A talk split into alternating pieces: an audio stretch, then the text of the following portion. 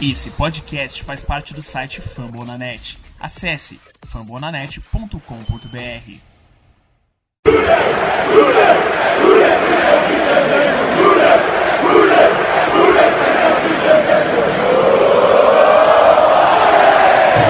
Olá, seja bem-vindo a mais um podcast do Ruday BR, a casa do torcedor de Cincinnati Bengals no Brasil. Eu sou o Ricardo Bossi mais uma vez estamos aqui, já é o episódio número 4, para tratar um pouco sobre os nossos adversários dentro da divisão. Hoje tem ao meu lado Conrad Aleixo. Tudo bom, Conrad? Opa, tudo bom. Vamos aí falar um pouquinho mais dos nossos rivais e hoje tem um convidado especialíssimo aí para falar sobre os Steelers, né? É o padrinho. A gente convidou Danilo do é, Black Yellow, podcast, podcast Fambonanet.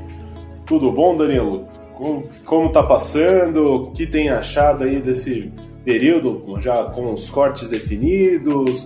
O que você tem achado desse momento? Tudo bem, Ricardo? Tudo bem, Conrad? Prazer estar aqui com vocês e tá um chove não molha, um corta mas não corta, a volta dos que não foram, tá um momento esquisito aí da NFL eu, eu, não me lembro desses anos todos nessa indústria vital ser um negócio tão bagunçado, sabe? O cara que você tá vendo ser cortado, ele tá no ponto de voltar para a equipe e já pode entrar em campo na semana 1 porque as regras permitem, então tá, tá meio bagunçado nesse sentido aí. Mas não são exatamente esses caras que estão nesse movimento de corta e volta que vão fazer grande diferença nos resultados finais, né? É, os times estão tentando se adaptar aos protocolos de Covid e tentando tirar vantagem, né? Pois é, cara. Pois é, todo mundo tenta fazer o melhor para si mesmo, às vezes dá uma bagunçada sinistra. Então, só antes da gente alongar um pouco mais esse papo, né, avançar um pouco e destrinchar o que aconteceu na última temporada do Pittsburgh Steelers, quais são as perspectivas, quem chegou, quem saiu. Eu vou deixar um recado para você, ouvinte, né? A gente já está aqui na nossa quarta edição.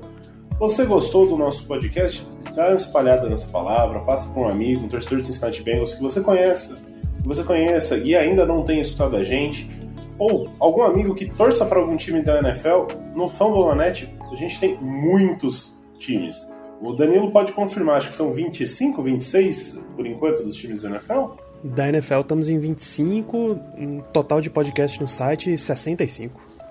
Então, assim, com certeza, se alguém, se a pessoa gosta de show americano, vai ter um podcast que vai agradar. Então, uh, recomendo isso. Caso queira entrar em contato com a gente, mandar uma mensagem, pedir um abraço, uh, mandar um salve, pedir que a gente faça alguma interação.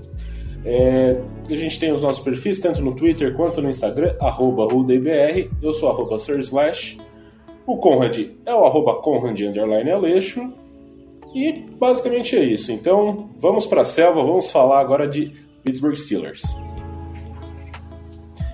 Pois bem, aqui temos o Danilo, e aí, Danilo, o que a gente pode falar né, dessa temporada de 2020 que aconteceu do Pittsburgh Steelers? Você consegue dar um recap, né, fazer uma recapitulação para os nossos ouvintes? Para aquele que está um pouco mais desligado, não lembra como foi? É, sempre que você vai falar de uma temporada da NFL, você precisa trazer um pouquinho de contexto da temporada anterior. Então, a gente vai falar de 2021, mas eu preciso voltar até 2019 para falar dos Steelers que foi o ano em que o Big Ben perdeu basicamente toda a temporada, quarterback, com aquela lesão de cotovelo, precisou fazer uma cirurgia que muito se especula, mas ele não confirma, que foi uma Tommy John, cirurgia que é comum em jogador de beisebol. Normalmente você leva uns 18, você, no caso, o jogador que faz, leva um ano e meio de recuperação, ainda volta meio esquisito, mas ele já voltou no ano seguinte para jogar. E aí tinha toda a expectativa em cima de um time que você tem um quarterback que você não sabe a condição de saúde, já não tá ficando mais jovem, né? Já tá veteranaço. Ele decidiu voltar, fez até reality show para provar que ia voltar e acabou que o time não se preparou para aliviar a carga dele. Exatamente o contrário. Foi um time que foi extremamente carregado em cima do Big Ben e do que ele conseguia entregar. A gente ficou brincando o ano inteiro que ele era o coordenador ofensivo do time, não só o quarterback, que ele que tomava muitas das decisões em campo. E aí acabou sendo um começo que não dá para dizer exatamente surpreendente, porque 11 semanas invicto é difícil você manter muita coisa escondida no time, ainda mais um time que jogava tão simples quanto o Steelers, em segredo por 11 semanas. Foi achando formas de vencer. Começou a temporada 11 e 0, até que quando veio a primeira derrota, meio desabou assim o castelo. Já vinha numa baixa, calendário muito mexido. O Steelers tinha uma semana de bye na 8, que é ideal, mas teve que ser antecipada à força para a semana 4 porque o Titans, que era o adversário, teve crise de Covid, e aí na hora que o Steelers ia ter uma bye week, ou ia ter pelo menos um pouquinho de descanso, teve uma crise de Covid no Ravens, que era o próximo adversário, e aí o jogo foi sendo adiado até acabar com toda a possibilidade de descanso. É, o único momento que o Steelers pôde respirar um pouquinho foi para a última semana da temporada, e aí muito se criticou que o Steelers entrou com reservas contra o Browns, o que possibilitou a classificação do Browns, que foi o time que eliminou os Steelers nos playoffs, e eliminou com com E maiúsculo, assim, com toda a crueldade que podia ter sido eliminado, foi uma verdadeira surra.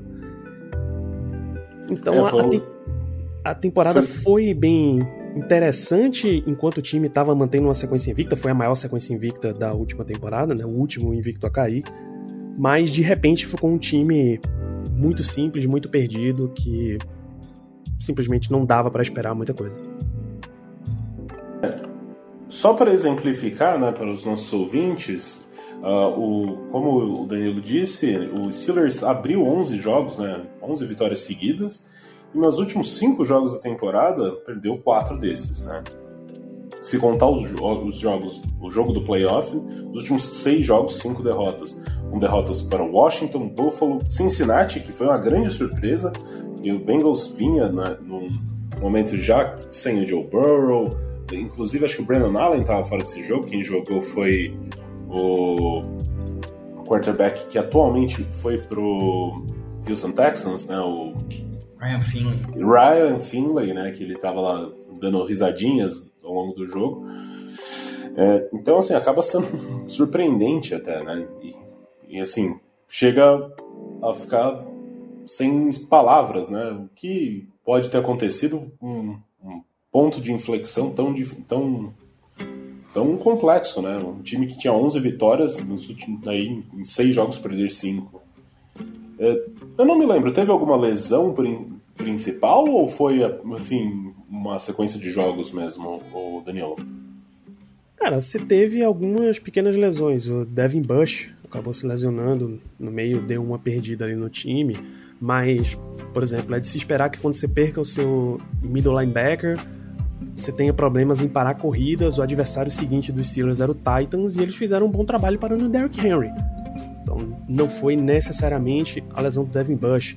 O Bud Dupree, o outro outside linebacker, também se machucou encerrando a temporada, mas a reposição tava, se não produzia tanto em sacks, produzia bastante impressão, que era o Alex Highsmith, apesar de ser um calouro. Então é mais uma questão de. Começou a ficar previsível demais. Os Steelers passou a temporada inteira jogando a base de passes curtos e deixando os wide receivers ganharem jardas depois da recepção. Quando as, os adversários começaram a fechar essa porta e o time precisou usar o jogo corrido, não estava entrando. O jogo de passe longo também não estava entrando, ficou com muita cara do Big Ben esgotado, assim, sem braço para conseguir lançar. Várias, vários passes longos ele tentou na teimosia mesmo de mostrar que ainda conseguia e não estava saindo. Então ficou toda essa impressão, ficou um time bem previsível e aí na NFL, se você tem uma a, aquela lei de que a defesa é um cobertor curto, né? Você para de um lado, descobre do outro. Quando a defesa sabe exatamente o que vai vir, fica muito mais fácil dela se preparar, dá uma enorme vantagem para ela. Então o ataque dos Steelers começou a, a ficar vergonhoso de assistir. A ponto de você olhar. Você pode ir, sei lá, passar um café na hora que o ataque estava tá entrando em campo, porque você sabia que não ia dar em absolutamente nada. Você pega pelas pontuações e você já tira isso daí. O Steelers teve alguns jogos com mais de 30 pontos marcados na primeira fase da temporada, enquanto estava ganhando, mas aí quando chegou a semana 12, por exemplo, ele parou ali, 19, 17, 15, 17, um jogo com 24 e um jogo com 22. E mesmo assim era contra o Colts, que já era uma defesa ok, e o Browns que estava muito na, na, na, empolgação de ganhar o jogo na semana final. Coisas muito previsíveis são muito mais fáceis de parar também. É, o que acaba me surpreendendo, né, dando uma olhada, é que o time, por mais que, né, se você for comparar as últimas quatro, cinco temporadas, tinha sempre um chamariz muito grande, principalmente Anthony Brown, Levant Bell. na última temporada não tinha nenhum deles, né? E principalmente no jogo é, no jogo aéreo, você tinha três jogadores que são novos, né? O Juju Smith-Schuster, que não está nas suas primeiras temporadas, mas sim é um jogador muito jovem. Tinha o Calouro, o Claypool, e tinha o Deontay Johnson. Então, assim, acaba surpreendendo até mesmo você falar de uma previsibilidade a partir do momento que você tem três jogadores que ficaram próximos ali, com 800, 900 jardas cada um deles, né? Então, acaba sendo um pouco uma, uma, uma coisa assim. É, é um paradoxo quase, né? Você, você tem um ataque bem distribuído né, nesses três grandes recebedores, ao mesmo tempo que ele se torna previsível ao longo da temporada. E até estranho também é, o jogo corrido não funcionar, né? Porque um dos pilares da, do, do Steelers nos últimos anos sempre foi ter uma linha ofensiva forte, né? Então, é, essa linha era boa e não estava conseguindo fazer o jogo corrido render, que é bem estranho. Né? Pois é, a linha ofensiva até teve, teve alguns problemas para se achar e o time também dificultou algumas coisas. A comissão dificultou algumas coisas, por exemplo. Do, da formação que a gente conhecia, você já tinha perdido o Marcus Gilbert, já tinha ido embora, o Raymond Foster tinha acabado de aposentar. Então eles foram substituídos com Matt Filer, que era o right tackle na, em 2019, passou para left guard na temporada 2020, bem bem abaixo da média assim. E como right tackle seria o Zach Banner, titular, mas no primeiro jogo ele se machucou. Você ia ter a presença durante a temporada do Stephen Wisniewski, que é de Pittsburgh, que é um um jogador um pouco mais veterano na liga, ele também se machucou na primeira semana. E aí você ficou com o David De Castro com problemas de, de lesão, a ponto de que nessa temporada, nessa off-season, ele saiu dos Steelers, mas a gente tá só esperando a aposentadoria. Quando um calor ano passado, Kevin Dotson, escolha de quarta rodada, se achou como left guard, mas o que a comissão considerava como titular em Matt Filer, retornou, eles tiraram o cara que estava performando bem pelo cara mais veterano. E aí caiu de novo o desempenho da defesa. Então, nesse sentido, você teve alguns problemas de linha ofensiva. O Steelers sempre teve, é verdade, no seu DNA, assim, jogos corridos fortes. Vocês citaram Le'Veon Bell. Se você voltar mais no passado, você vai ter o Franco Harris, o Jerome Bettis. Mas o James Conner não estava dando esse essa vertente, não à toa não teve nenhuma renovação, nenhum esforço para renovação de contrato com ele. É uma grande história, mas dentro de campo não resolveu. Então ficou faltando aí esse jogo corrido para os Steelers de verdade. E aí você tem três nomes que estavam jogando bem, você podia até acrescentar o nome do Eric Ibron, teve uma quantidade boa de touchdowns, mas em, em questão de drop estava um caso muito sério. Eles tiveram muitas jardas, tiveram uma boa quantidade de touchdowns, acho que o que teve menos dele teve oito.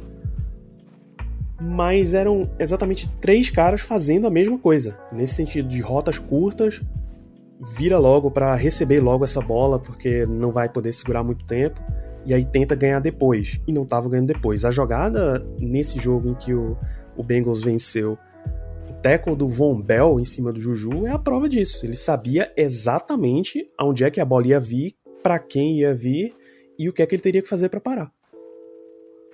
É, essa jogada é, dá para ver pelo replay que ele já tá indo bem antes do, do Big Ben começar o movimento, ele já sabia onde que o, que o passe ia ser, né? Pois é, ele já sabia o que ia ser, ele já sabia que se ele tivesse uma fisicalidade um pouco maior, ele ia conseguir parar a jogada. A gente só não esperava que fosse parar tão bem a ponto de um fumble, né?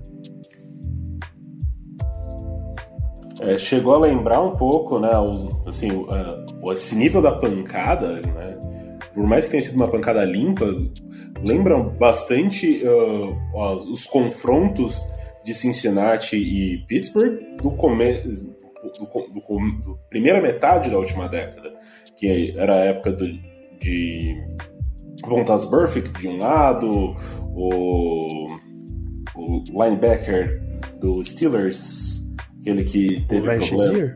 Ryan Shazier. Então eu lembro muito de um tackle dele no Giovanni Bernard, no jogo. Sim. Que foi muito parecido. Na minha opinião, chegou a liderar com o capacete, que atualmente seria uma falta. Sim. Naquele momento poderia ser marcado, poderia não ser marcado, mas é, foi muito nesse sentido. Uma, um passe razoavelmente telegrafado com um tackle muito forte. Então, assim, eu consigo ver semelhanças nesses dois lances e você consegue voltar assim, você fala, pô, né? Os Bengals estavam numa temporada fraca, né? Era uma temporada, ainda mais depois das lesões, já, a torcida já estava meio sem esperança, já estava pensando quem que eu vou escolher no draft. Trazer uma, uma jogada dessa acabou dando um gás, uma visão nova para a torcida, para o time, dentro do vestiário, para ter um futuro, né? Assim, ó, olha só. Nosso time não é tão fraco assim, ainda mais que é um jogo de prime time, que é um jogo que sempre tem um tempero especial, um jogo de rivalidade. É, e assim, é, a gente falou bastante. A gente acabou de falar da linha ofensiva e trazendo um pouco, né? Já temos aí um olhar um pouco para temporada 2021, a gente vê que a linha ofensiva foi muito modificada. É, então, Marquis Ponce aposentou, David De Castro, você disse, tudo indica que deve aposentar, por enquanto está sem time. Teve o, o, o, Alessandro Villanueva trocando de time dentro da divisão mesmo, né? indo para o, o Baltimore Ravens. Tem o left guard, né? o, o, Filer, o Filer, que você disse né? que era right tackle, virou left guard na última temporada, também saindo. E o James Conner, então, basicamente, o pilar né, que a gente estava considerando nos últimos anos, que era o jogo corrido, vai ter uma, uma grande mudança, porque se a linha ofensiva está basicamente é, se remodelando completamente e tem a, a, mudança de running back, você acaba tendo né, uma, uma diferença grande. Qual é a sua expectativa com relação a isso para essa próxima temporada? Curiosamente, todos os relatos que vêm do Steelers treinando e jogando em pré-temporada e tal, são que a abertura para jogo corrido melhorou muito com essas substituições. Você deu um gás novo ali nessa, nessa OL. A expectativa é que pro lugar do Villanueva como left tackle, o Chuks Okorafor, que era o right tackle, passe para left. O Zach Banner retome seu lugar como right tackle, ele ia jogar e se machucou. Kevin Dodson retome esse lugar como left guard o calor, o Kendrick Green, seja o center e Trey Turner, contratado nessa off-season, seja o right guard. É basicamente uma linha inteira mexida. Mas o jogo, a proteção para o jogo corrido, os espaços abertos para o jogo corrido estão melhores com essa formação do que elas estavam com a formação do ano passado. Já a proteção de passe está um pouco pior, aí era de se esperar. É, mais, é um pouco mais difícil você fazer isso com uma linha sem entrosamento. Então todos os relatos são isso. A melhora no jogo corrido vem também, claro, na, na seleção do Najee Harris no draft, né? Quando, quando o dono da franquia olha para o front office e diz: vocês precisam melhorar o jogo corrido, os Steelers precisam voltar a ter um grande, um grande running back, eles se sentiram na obrigação de ir na primeira rodada, já selecionar o Najee Harris, era o melhor disponível e o melhor do draft. Então todas essas movimentações aí acabaram que a princípio melhoram o jogo corrido. E a gente espera que tenha muito mais participação do jogo corrido nessa temporada do que só de jogo aéreo. Né? Se o Steelers continuar na previsibilidade que estava, aí não vai ter a menor chance esse ano. E o Najee Harris, né, que foi o running back draftado, ele vem de uma universidade com muita tradição em running backs, né, que é Alabama. Então, você pega Derrick Henry, é um, um produto de Alabama. Você tem Mark Ingram, é um produto de Alabama. Uh, então você tem grandes nomes, assim, mais recentemente o running back do, Raiders, né, o, o, Jacobs. Josh Jacobs, sim. Josh Jacobs, também produto de Alabama. Então você tem um pedigree, vamos dizer assim, vindo na, o Najee Harris. Uma coisa que para quem, assim, eu dei uma estudada no time antes e me chamou a atenção ao ver você falar do, da melhora no jogo, no jogo corrido, é que o Steelers apresenta um novo coordenador ofensivo, né? Que é o Matt Canada, que na última temporada era o, o assistente, né? O técnico de quarterback. Então acaba sendo um pouco antagônico, né? Assim, você traz um, o seu técnico de quarterback, então você imagina que vai ter um, um aumento na carga né, pro coordenador ofensivo por ser um cara já focado no jogo aéreo, mas na verdade acaba sendo um pouco o contrário, né? Acaba aliviando um pouco o jogo aéreo e trazendo um pouco mais do jogo corrido à tona. É, é que Matt Canada vem da universidade, né? E aí para fazer essa adaptação da universidade para o profissional, ele primeiro fez um meio que um estágio como treinador de quarterbacks no Steelers é super comum esse tipo de promoção. O, anterior, Randy Fitchner, era o treinador de quarterbacks por anos e anos. A gente ficava dizendo que ele só foi contratado porque ele era amigo do Big Ben. Foi, foi pro cargo para fazer o que, o que o Ben quisesse. O Matt Canada não, ele em princípio traz um pouquinho mais de visão moderna. Só que quando eu falo moderna, não é exatamente moderna para os grandes padrões da NFL, é para os padrões do Steelers. Há quantos anos na NFL se fala de um ataque com movimentações pré-snap, você mexe nas formações antes de, antes de sair mesmo com a bola, você tenta confundir um pouquinho a defesa? Vai com mais força aí pelo menos uns 5 anos. Pelo menos com esse ataque do Mahomes e do Andy Reid, o Steelers está entrando nessa história agora, sabe? Principalmente quando você tinha um ataque no ano passado que era para ser voltado que era para estar tá concentrado bem em passe, um monte de jogador mais jovem que já teria essa mentalidade colocada aí. O mais velho deles, Deontay Johnson, tem 25 anos esse ano. Então é fácil de você trazer essas coisas mais novas pro, pro jogo. Mas agora é que ele tá tendo essas adaptações aí, essa virada, guinada pra modernidade. Então a gente espera que tenha uma diferenciação, que tenha uma variedade mais de ataque, porque a gente tem um coordenador um pouco mais mente fresca nesse ano. Muito mais do que o Randy Fitner era no ano passado. É, essas mudanças aí até aconteceu uma situação engraçada, né? No, nos OTAs, antes do training camp, nos treinos abertos lá, que postaram um vídeo do Big Ben fazendo play action. Aí no outro treino o Steelers colocou lá uma plaquinha para o torcedor não postar nas redes sociais para não entregar o jogo das mudanças que estavam acontecendo no ataque dos Steelers, né? E aí você pega vídeos da pré-temporada, por exemplo, Mason Rudolph estava em campo. Todos os quarterbacks treinaram mais ou menos a mesma coisa. E o Steelers está tão maravilhado com a modernidade chamada play action, a modernidade chamada play action. Visualiza isso. Que ele estava fazendo play action pro lado errado, cara. O running back estava correndo nas costas dele e ele fingindo que tá entregando.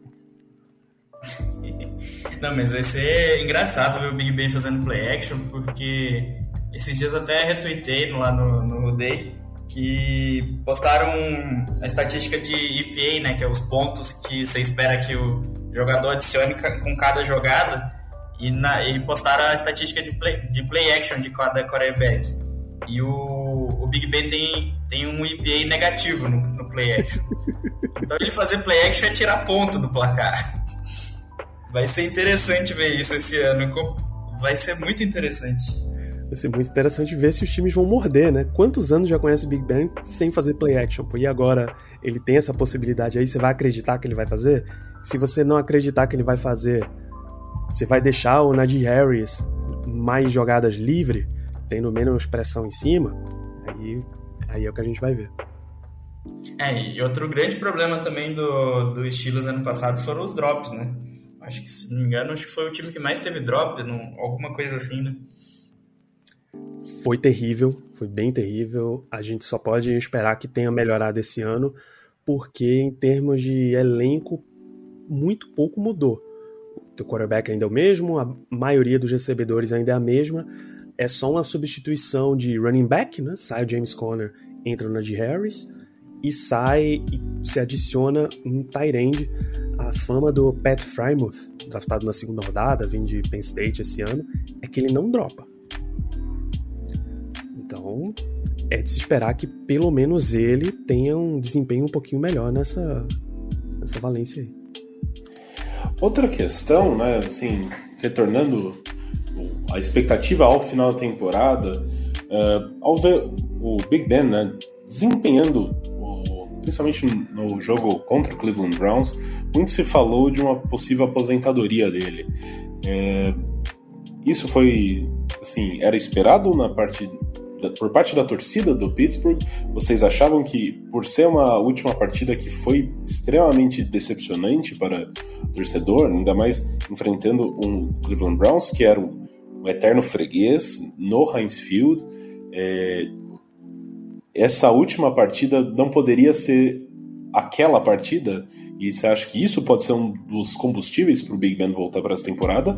Ou ele já era esperado que ele voltasse para a temporada 2021 é, liderando a equipe nesse ano? Bom, quando ele machucou em 2019, eu achei que ele ia encerrar. Porque realmente foi uma lesão muito séria, ele estava em campo e ouvi, foi fazer um movimento de passe e ouviu o cotovelo quase que explodindo. Assim, rompeu o tendão que liga os dedos pro cotovelo, cara. Isso é muito sério, né? Então eu achava que ele ia aposentar ali. Aí ele fez todo esse movimento para voltar, porque ele não queria que aquela fosse a última imagem dele.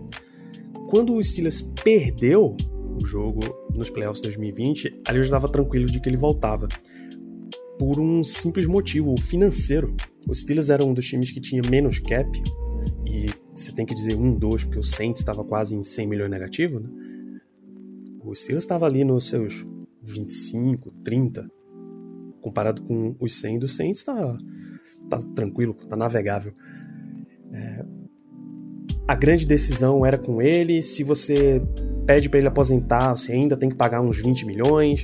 Você podia dar uma reforçada ali, uma rearrumada no contrato para poder pagar um pouquinho. Então, na faixa de dinheiro que ele tava, era de se esperar que ele fosse voltar para os Steelers dizer, ok, essa é a tua última temporada, o contrato dele é daquele formato de void years no final, então você paga agora, paga um pouquinho menos nos anos seguintes, só para diluir a média, aí o impacto de cap, enfim. Essas manobras fiscais que a NFL descobriu recentemente. Então, a minha expectativa é que essa seja a última temporada. Tá? Por idade, por questão física, por capacidade mesmo de jogo. Eu só imagino que ele volte para mais um, mais dois anos, enfim, se ele se convencer de que o nível de jogo foi bem alto. No entanto, entanto, essa é a minha visão como torcedor. Para a franquia, enquanto ele quiser, ele continua jogando, cara. O nível de poder que ele tem dentro da franquia é assim. Se ele olhar para os Rooney e dizer eu quero continuar, os caras vão renovar o contrato com ele e vamos embora. Ah, sim, acaba sendo a face da franquia e ele já tá aqui há 15 anos, né? no Pittsburgh. Algo, até um pouco mais, né? E eu acho que Super Bowl de 2005. 18, o draft de 2004, essa deve ser a 17 a 18. Exato. É, o, o, do Brady também, o último lance do Brady pelo Patriots foi uma pick six, né? Então, então muita gente falou que ele ia voltar mais um ano para não ficar essa imagem e acabou indo embora, né? o Big Ben eu acho que acabou ficando nesse clima também, né? Eu queria aposentar, mas não, não posso, né? Não posso sair assim. Isso, isso. Ele tem a, as questões dele também, que ele não vai abrir mão do time para mais ninguém, basicamente. É, e o Steelers ficou também numa posição de que arrumar um substituto ia ser muito difícil, né? Não dá para você contar que Mason Rudolph vai ter qualquer chance de ser um quarterback nível titular na NFL nesse momento. O Steelers não estava exatamente numa posição de draftar um jogador que fosse resolver. Por questões de cap, você teria que manter um pouco das suas escolhas de, do teu capital de draft. Então, fazer trocas para subir e selecionar um dos caras mais acima também não ia dar muito certo. Então, melhor ver o que você tem. O Steelers foi atrás do Dwayne Haskins depois que ele foi liberado do, de Washington no ano passado. Para dar aquela trabalhada, ver o que é que tem ali, ver se consegue render um reserva pro time, ou sei lá, se, se ele progredir muito esse ano, no ano que vem, numa condição de free agent restrito, trazer de volta mais barato, tentar de novo e tal. São muitas variáveis aí na questão de quarterback. A única que não tem não tem nenhuma questão para a franquia é enquanto o Ben quiser jogar, ele é o titular e acabou. É, a gente basicamente discutiu bastante aqui a respeito do ataque, que é onde estão a maior parte das dúvidas, né?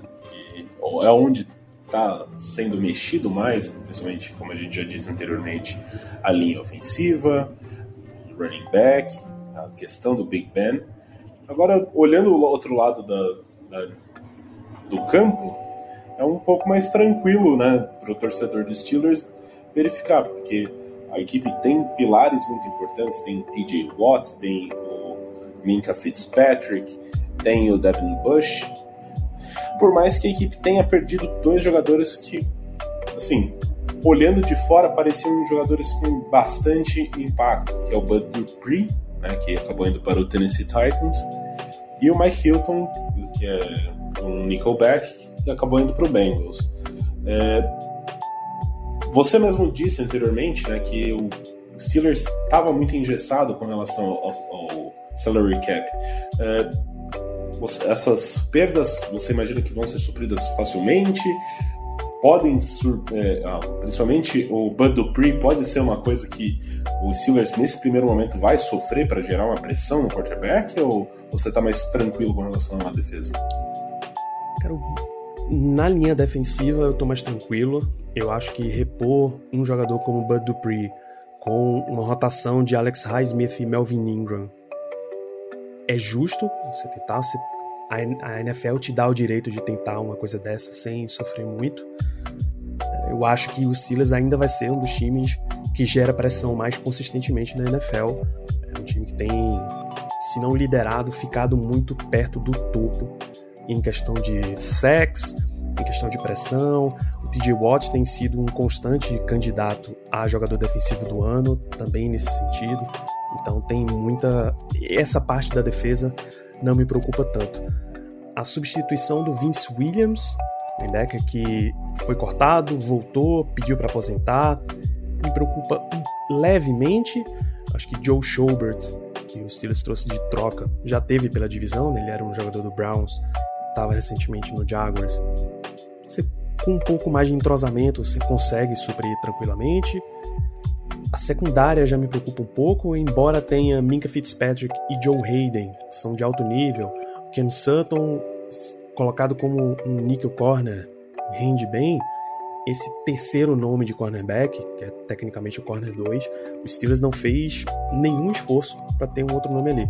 Cortaram o Steven Nelson, tecnicamente por questão de cap, mas você não foi atrás, não tem uma escolha de draft, não tem um veterano que você consiga realmente colocar para competir, acabou ficando com um undrafted free agent do ano passado, James Pierre, que não foi também um cara que teve grandes participações na temporada, então vai ser meio apertado por ali. A gente, a expectativa é que o esquema não force tanto em cima dele, mas os quarterbacks adversários vão forçar com toda certeza.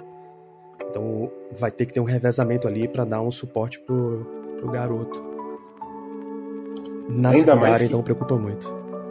Ainda mais que, tradicionalmente, né, a defesa do Steelers é uma defesa 3-4, mas atualmente a NFL, é, né, a gente fala do front 7, mas cada vez mais é um front 6, né? E você traz ainda alguma pressão de algum safety, às vezes uma blitz de um corner, mas cada vez mais está ficando o padrão ter um nickelback em campo. Então você ter essa questão de um corpo de cornerbacks curto acaba sendo um. Imagino que seja uma questão que levante, coloca ali uma pulga atrás da orelha do torcedor, né? Com certeza, cara. Na NFL, em que hoje se joga pelo menos o Steelers joga, vai, num 4-2-5, no lugar de dois outside linebackers, você encosta eles na linha defensiva para fazer a pressão, você tira aquela figura do nose tackle e tem dois defensive ends também fazendo pressão, segurando corrida, dois linebackers atrás e a formação com dois corners por fora, um cornerback de níquel e dois safeties. Essa é a mais comum, às vezes você põe o defensive tackle lá, enfim. A base dos Steelers hoje eu diria que é um 4-2-5. Mas preocupa demais você não ter, não ter essa rotação de, de defensive backs. Preocupa demais que se você tem essa rotação, não são os melhores nomes possíveis. Você tinha nomes ali disponíveis para contratar, para draftar, que pudessem dar um acesso, mas também você não tem escolhas infinitas para fazer isso. Né? O Steelers fez uma opção por investir no ataque. Né? Afinal, as quatro primeiras escolhas foram de ataque: um running back, um tight end, um center e um left tackle. Essa escolha vai ter que se pagar e muito nesse ano se o time quiser ter alguma chance. O, next man up, essa filosofia da NFL, vai ter que valer muito se o Steelers quiser ter qualquer chance de ter uma defesa de novo entre as melhores. É, e o que me preocupa nessa defesa dos Steelers, por mais que tenha bastante talento, é essa falta de profundidade na secundária, né? Porque, querendo ou não, o Steelers é um time que chama muita blitz para fazer pressão. E se for queimado na blitz, é complicado segurar lá atrás. Sim, sim, o coordenador defensivo, Keith Butler, é conhecido por esquemas diferentes de blitz. Se ele não conseguir disfarçar bem a blitz, vai tomar e vai tomar bonito. Um dos nomes que melhor fazia isso, inclusive, é o Mike Hilton. Ele não era um cornerback níquel, exatamente o cara que fazia a super marcação, isso era mais o Cam Sutton. O lance dele era que ele se posicionava de uma forma que deixava o, o adversário na dúvida se ele vinha para blitz ou se ia recuar para cobertura, quase um outro linebacker, sabe? Se, enquanto o Steelers não achar um jogador que faça essa função, porque é difícil você ver o time revolucionar também o esquema, vai ter problemas, com certeza. Uma coisa também, né? Olhando para a temporada que vai se iniciar na próxima semana, é que o calendário é bastante duro com os Steelers, né? Uh, a gente trouxe já nos últimos, nos últimos episódios Weber do Down Pound, a gente trouxe o Cleverton do Caso do Corvo, e isso é um tema recorrente, né? Como a, o calendário da EFC North nesse ano está brutal. Assim, os times estão muito destacados. É, o confronto, né, o rodízio acabou uh, esse ano sendo contra a AFC West, então você garante jogos contra Kansas City Chiefs, contra Los Angeles Chargers, que são times que vêm mostrando um crescimento, né? O Chiefs uh, foi chegou ao último Super Bowl, foi campeão dois anos atrás. Então, qual é a sua expectativa, né? Assim, fazendo uma projeção para essa temporada e quais são os pontos que mais te, te deixa apreensivo com relação ao calendário deste ano? Pois é, era de se esperar de que depois de toda a loucura que foi a do ano passado, o Steelers pelo menos fosse começar em casa, né? A NFL fosse pelo menos dar uma ajuda, mas não, já começa em Buffalo contra o Bills, que é um dos melhores times da conferência.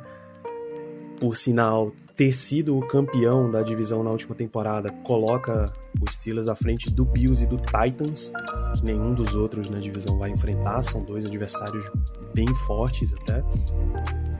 É, você tem uma sequência final extremamente difícil da semana, vou até dizer da semana 12 para frente. É uma dificuldade imensa é, em Cincinnati.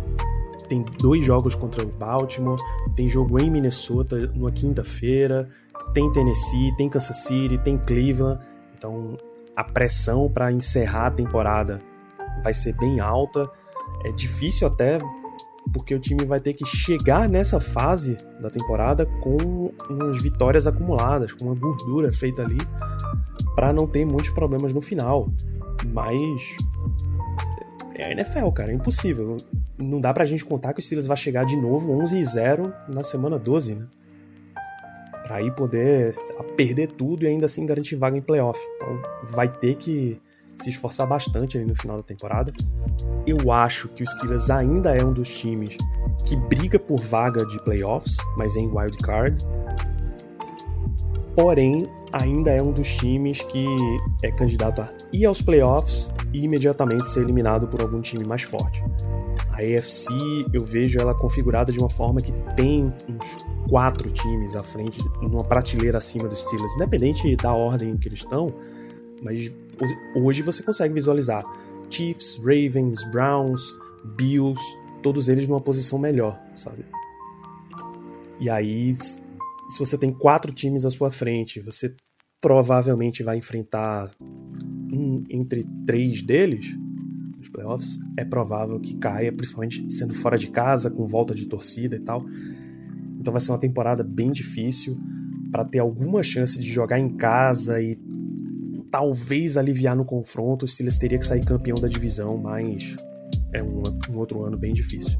A gente sempre avalia que, por nível de equipes, a AFC Norte esse ano tem todas as condições de levar três times para os playoffs de novo, mas essa dificuldade de calendário pode pesar e aí só irem dois, por exemplo. Não tem tanto, tantos outros times fora para super, superar, para ultrapassar aí, mas vai ser bem complexo de ter três de novo.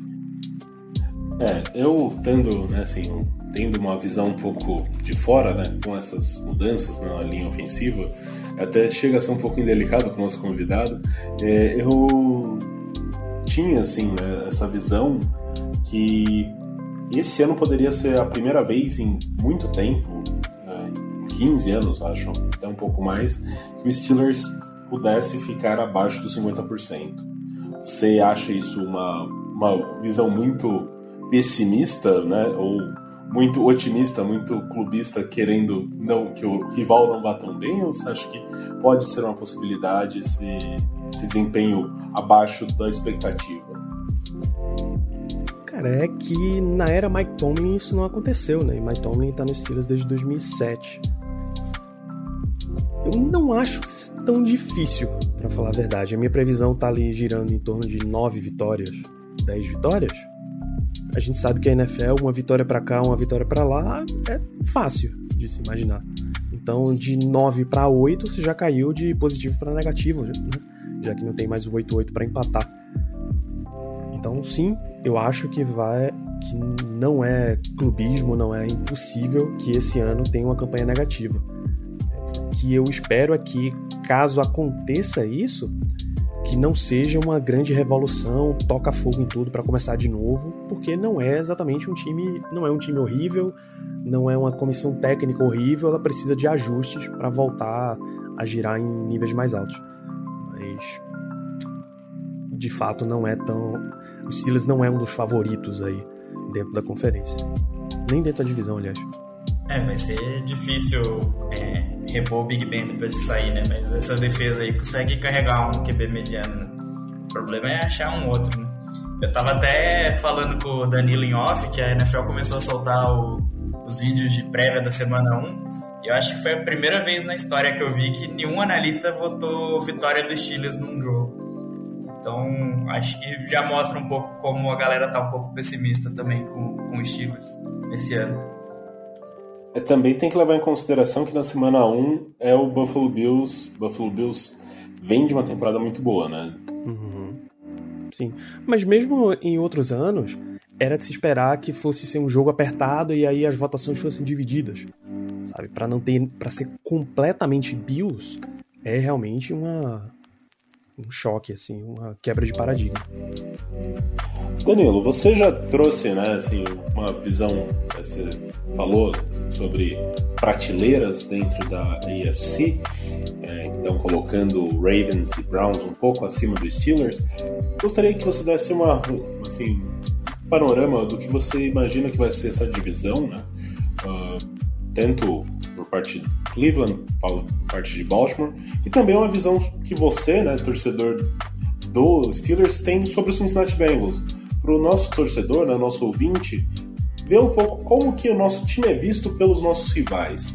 Que, assim, eu gostaria de ter um pouco dessa sensibilidade, por mais que você também faça o, o programa, né, o, o podcast Fambonanet, que vai tratar de todos os times, então você acaba tendo um conhecimento acima né, do que um, alguns torcedores que vão ficar mais focados apenas na franquia que, os mesmos torcem. É, gostaria de saber um pouco da sua opinião, uh, quais são as expectativas dentro da divisão uh, para os outros times, além do Pittsburgh Steelers. Vamos lá, hoje eu visualizo o Ravens com mais condições de ser campeão da divisão, apesar de que eles precisam seriamente resolver essa questão de pass rush deles, tá? É o contrário dos Steelers, né? Eles conseguem manter o nível uma secundária muito melhor do que o front seven, mas precisa dar uma ajustada nisso daí.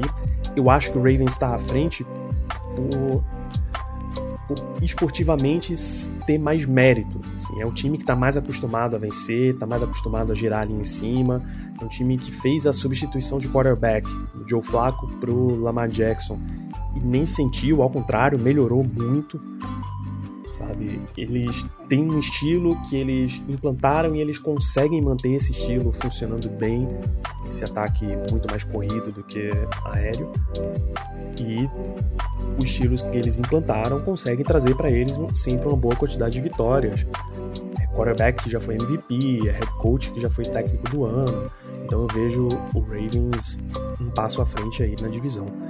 O Browns é uma é uma questão de que passou tantos anos com o Browns sendo todo respeito, mas a piada da NFL, o time que não conseguia fazer nada, o time que nunca ganhava, o time que fechou uma temporada com zero vitórias, depois com uma vitória só, duas vitórias em 32 jogos, muito pesado para um time. Eles foram começaram depois a montar o elenco, virou o time do pô, esse ano vai, esse ano vai, esse ano vai, até que eles foram. Em 2020, o Browns foi um excelente time. Em 2021, eles em termos de elenco estão bem montados, eles têm qualidade e profundidade na maioria dos setores, tá bem treinado com o Stefanski, mas tudo isso é um ano. O Stefanski tá lá há um ano, o Baker Mayfield jogando bem é uma questão de um ano, porque no ano anterior você já estava com aquela dúvida de, de se era ele que estava mantendo o time mais para trás, se não era hora de substituir, agora não, ele está tranquilo. Então é o time que precisa, depois de aprender a vencer, precisa aprender a continuar vencendo. Sabe? Chegar até o topo é difícil, se manter no topo é mais difícil ainda. Então eu vejo eles ali numa segunda colocação e os Steelers numa terceira, justamente porque esses times estão melhor montados, estão mais completos à frente. Nenhum dos três exatamente me surpreenderia ganhar a divisão. Tá? Nem Ravens, nem Browns, nem Steelers. Até a gente sabe que confrontos dentro da divisão são sempre pesados, independente do nível das equipes. Tá? Todo mundo mais ou menos se conhece muito bem e sempre dificulta a questão dos outros. O lado do Bengals é a reconstrução. Né? Ano passado você já liberou muita gente, esse ano ainda está numa, numa grande liberação, perdendo jogadores-chave do elenco mesmo que o nível dele já não tivesse compensando para ser um titular garantido, é difícil se perder os nomes-chave do seu elenco. O Dino Atkins, o Carlos Dunlap, que saiu ano passado, o AJ Green. Tá? Quando esses. À medida que esses nomes vão saindo, para você conseguir ter outros nomes que reponham bem dentro do elenco, não é tão fácil. Em algumas posições o Bengals até conseguiu repor bem, por exemplo, o AJ Green sai, mas deixa um corpo de wide receivers bem montado. O Carlos Dunlap sai, mas deixa, por exemplo, um Sam Hubbard em, boas em uma boa posição dentro do elenco. Mas o time vai precisar de novo aprender como é girar na parte positiva aí da NFL, por isso eu coloco eles um pouquinho para trás. Eu imagino como resultado final Ravens, Browns Steelers e Bengals com os três primeiros classificando para playoff e o Bengals não, mas também não é um dos top times de draft, assim. É, sei lá, ali na casa de 10, sabe? Entre 10 e 16.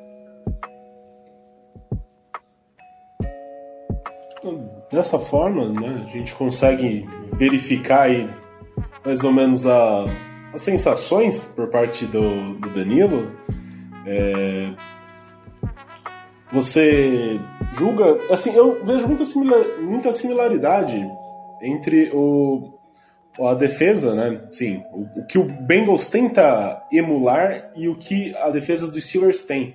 Então, eu vejo. Os dois têm sua grande estrela, talvez, uh, o, o Minka Fitzpatrick e o Jesse Bates. O, o Bengals traz para essa temporada o Trey Hendrickson para ser um, um cara que vai gerar pressão tentando emular o que seria o TJ Watt. Então, assim, eu vejo algumas similaridades desse time e não é a primeira vez, né? Assim, o Bengals acaba ele se fortaleceu muito na defesa, né? Então, nos momentos gloriosos, né, que não são tão gloriosos assim, as idas aos playoffs, é, foi muito baseado na força da defesa, que era principalmente o modus operandi que o Steelers tinha antes. Então, isso acaba sendo também um pouco do DNA da divisão, né? Assim, a defesa, as defesas costumam ser muito fortes. É muito difícil você ver um ataque super dominante dentro dessa divisão. É, eu acho muito interessante ter essa particularidade, até mesmo passa aquele clima de Libertadores né, na NFL. Até se você. As similaridades nem param só aí, né? Até se você olhar aqueles confrontos setor a setor, você pode espelhar, por exemplo, a linha defensiva e o pass rush dos Steelers. TJ Watt, o Cam Hayward, Stephen Tuitt, Alex Highsmith, Melvin Ingram contra a linha ofensiva do Bengals é o que mais favorece os Steelers. Mas também a linha defensiva de Cincinnati, com DJ Reader, com Sam Hubbard, com Trey Hendrickson, com Larry Ogunjobi, que está bastante tempo na divisão e sabe como é que funciona, contra essa linha nova de Pittsburgh, também é um dos pontos que favorecem o Bengals. Então, as similaridades são bem fortes mesmo, estilo de quarterback, tá? não é o quarterback alegria nas pernas como é o Lamar Jackson.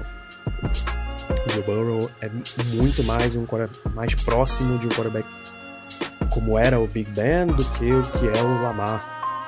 Então tem muita, muita similaridade mesmo.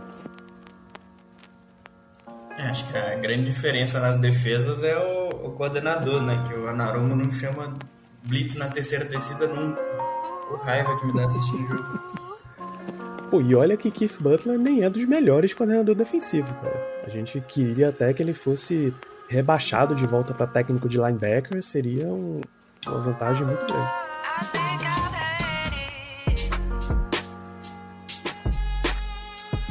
Ele até sabe desenvolver pass rushers, pegar uns caras mais de baixo e transformar em jogadores úteis. Algum outro desenho de blitz ele consegue fazer bem, mas regra geral é um time que confia muito mais nos nomes que tem. No TJ Watt, Minka, Joe Hayden, ano passado o Steven Nelson, ainda tem o Cam Hayward. Confia muito mais na formação que tem do que exatamente em esquema. O Steelers chegou a ter uma defesa com uma quantidade bem alta de escolhas de primeira rodada, cara. O Cam Hayward, o TJ Watt, o Bud Dupree, o próprio Minka Fitzpatrick, o Joe Hayden. Acho que o Steven Nelson não era, mas o Devin Bush também era. Então, o Tyson Alualo, defensive tackle também. Os 7 ou 8 dos 11 eram escolhas de primeira rodada. Aí você facilita um pouco o trabalho do coordenador, né? É, e até uma das críticas também que a gente tem para a comissão técnica, né? Eles, eles, eles conseguem produzir bons jogadores, mas a parte técnica mesmo de chamada de jogada deixa muito a desejar. Pois é, quando você passa o nome a nome, você tem uns jogadores bem interessantes no Bengals. Mas na hora do campo mesmo, não vira. Além de, Além disso, uma coisa que tem que ser sempre lembrada, né? Assim, a, a defesa do Bengals ainda é uma incógnita, muito por conta de ser um, né, um time que se remontou, né? Você disse das peças que eram um, um alicerce da defesa que foi muitas vezes aos playoffs no começo da década. Então a saída do Dino Atkins, a saída do, do Carlos Dunlap, é, então, se você pegar o, o elenco, né, os 11 que devem iniciar a, a temporada, na defesa, apenas dois eram titulares dois, duas temporadas atrás. Então, assim, você vê um alto grau de inovação. E na última temporada, você vê as duas principais peças que foram trazidas, foram o DJ Reader e o Trey Waynes, os dois se lesionaram. DJ, o Trey Waynes não chegou nem a entrar em campo na última temporada. DJ Reader jogou algumas partidas também se lesionou. Então acaba sendo assim, aquele é o ponto de interrogação. A gente viu um pouquinho essa defesa na pré-temporada. Não é fácil você avaliar por pré-temporada, mas assim, a gente consegue ter um gostinho do que é, mas continua é, sendo ponto de interrogação, né? Os quatro principais cornerbacks não tiveram um snap pelo time ano passado, né? Então não tenho a menor ideia de como que vai realmente funcionar esse entrosamento da secundária.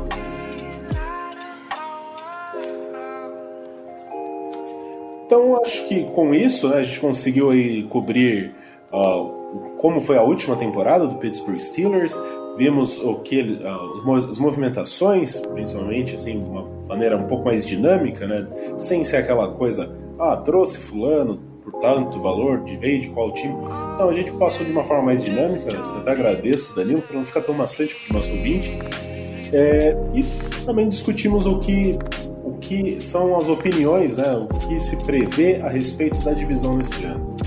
Primeiramente, eu gostaria de agradecer muito ao Danilo né, pela presença, pela disponibilidade, pelo empurrão que, pouco a pouco, né, ele, toda vez ele encontrava, que encontrava no podcast, ou até mesmo no Twitter, ele tentava ali. E aí, Ricardo, vamos, vamos agilizar esse podcast do Bengals, falava com o Conrad, daqui, então vamos assim que ele é o padrinho aqui do, do podcast do DBR, então a gente agradece muito a presença dele. É, e sim, você tá com o canal aberto, assim, você pode deixar o recado, é, fazer a sua propaganda, e eu volto a agradecer pela presença. Eu que agradeço o convite, cara. E quanto à questão de ficar enchendo para vocês finalmente entrarem nesse mundo de podcast, é essa construção de comunidade que não dá para fazer sozinho, né? É difícil você ter levar coisa da NFL com um grupo só. É difícil para um, um grupo que cobre o Steelers falar tão profundamente de Bengals. Tudo isso, quem está acompanhando no dia a dia faz melhor e ninguém melhor para fazer do que torcedores, do que vocês estando aí junto com a gente. O prazer é meu não só de estar aqui, mas de ter vocês junto nessa batalha aí de conteúdo de NFL aqui no Brasil, junto do Fambonanet. Obrigado pelo convite, parabéns pelo programa e vamos junto que tem muita coisa por aí. Para quem quiser acompanhar o, conteúdo produzido pelo Black and Yellow, você tem como deixar aqui os, os, os contatos, né? Twitter, Instagram, além do Fambonanet que a gente já comentou bastante. Isso, além de fambonanet.com.br, né, essa casa aí de tantos podcasts de, de, esportes americanos, você encontra o Black Yellow Brasil falando só sobre Steelers em BlackYellowBR nas redes sociais, Twitter, Instagram, no Telegram. A gente tem agora para a temporada, a gente tem já um movimento desde o ano passado de convidar torcedores dos próximos adversários para a gente trocar uma ideia antes do jogo na semana que leva ao jogo. A gente está agora também entrando ao vivo na Twitch assim que termina as partidas dos Steelers, mesmo agora na pré-temporada a gente já fez, então tem muita coisa, cara. Só gente, só nas últimas semanas a gente entrou depois do na quinta-feira ao vivo para expectativas para o último jogo de pré-temporada, na sexta depois do jogo, nessa segunda com previsão de elenco, ontem comentando o elenco inicial, né, que acabou sendo inicial, não final dos Steelers. Então, cara, daí você tira que a gente tá realmente trabalhando bem forte nessa cobertura e, pô, vamos todos juntos. Tem muita coisa aí para acontecer e vai ser muito divertido dentro da FC Norte, especialmente. Tá certo, eu agradeço muito, volto a agradecer tanto o incentivo que você dá, quanto a sua presença aqui, que também é, assim, a gente sabe, despender o tempo no meio da semana para vir falar aqui no outro podcast e tudo mais, a gente sabe que é complicado. Conrad, quer passar alguma mensagem para o nosso ouvinte, para o nosso. alguma é. mensagem de fé aí para o nosso torcedor do Bengão? É, agradecer o Danilo, né, que estamos aí no tempo falando que esse ano vai sair, esse ano a gente vai entrar, vai começar, e agora finalmente saiu.